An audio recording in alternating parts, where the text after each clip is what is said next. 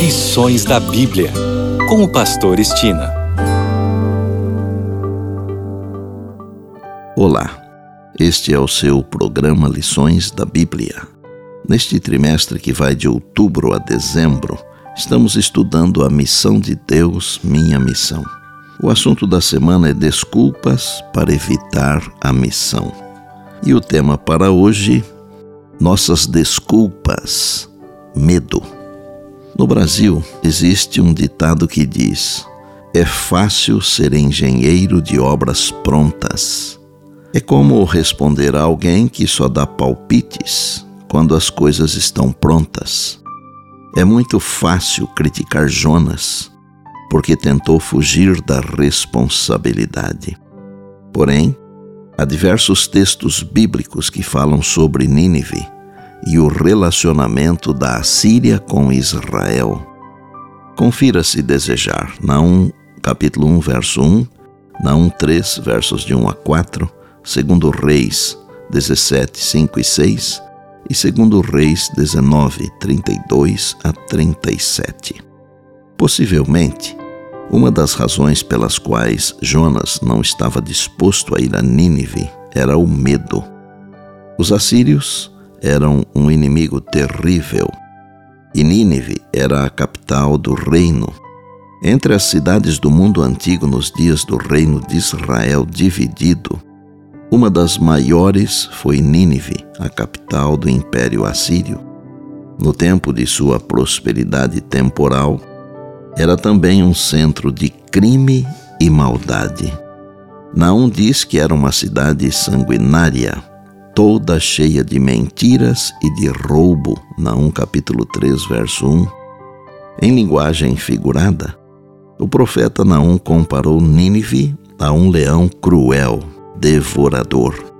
Nínive era magnífica. Os historiadores dizem que Senaqueribe expandiu grandemente a cidade, incluindo a construção do enorme palácio a sudoeste que media 503 metros de altura por 242 metros de largura e continha pelo menos 80 cômodos. Ele também construiu 18 canais para trazer água para a cidade, os quais ficavam até 65 quilômetros de distância. Seu tamanho por si só teria sido assustador mas os assírios também eram implacáveis. Em seu relato da conquista de Babilônia, Senaqueribe se vangloriou de haver enchido as ruas com os cadáveres de seus habitantes, jovens e velhos.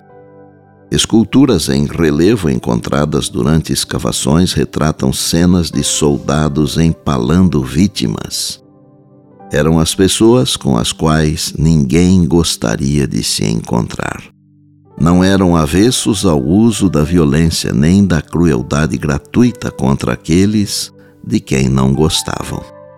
Ao se imaginar andando entre as massas populares em Nínive, Jonas deve ter tremido de medo. Porém, Deus via em Nínive muitas pessoas que abandonariam o erro se lhes fosse ensinada a verdade. O mesmo acontece hoje, mesmo nas cidades mais ímpias. Há mais pessoas do que pensamos desejando encontrar o caminho para Cristo. Aqueles que pregam a última mensagem de misericórdia devem ter em mente que Cristo tem que ser exaltado como refúgio do pecador. Evidentemente, são essenciais discursos teóricos para que o povo veja a cadeia da verdade, elo após elo, ligando-se a um todo perfeito. Mas nunca se deve pregar um sermão sem apresentar Cristo e Ele crucificado como a base do Evangelho. Está no livro Evangelismo, página 185. E por bondade, Lembre-se sempre das palavras de Jesus: Passará o céu e a terra, porém as minhas palavras não passarão. Eis que venho sem demora. E lembre-se que a voz é nossa, mas a palavra é de Deus. Bem, amanhã tem mais, se Deus assim nos permitir. E disse Jesus: Examinais as Escrituras, porque julgais ter nelas a vida eterna. E são elas mesmas que testificam de mim. João 5,39.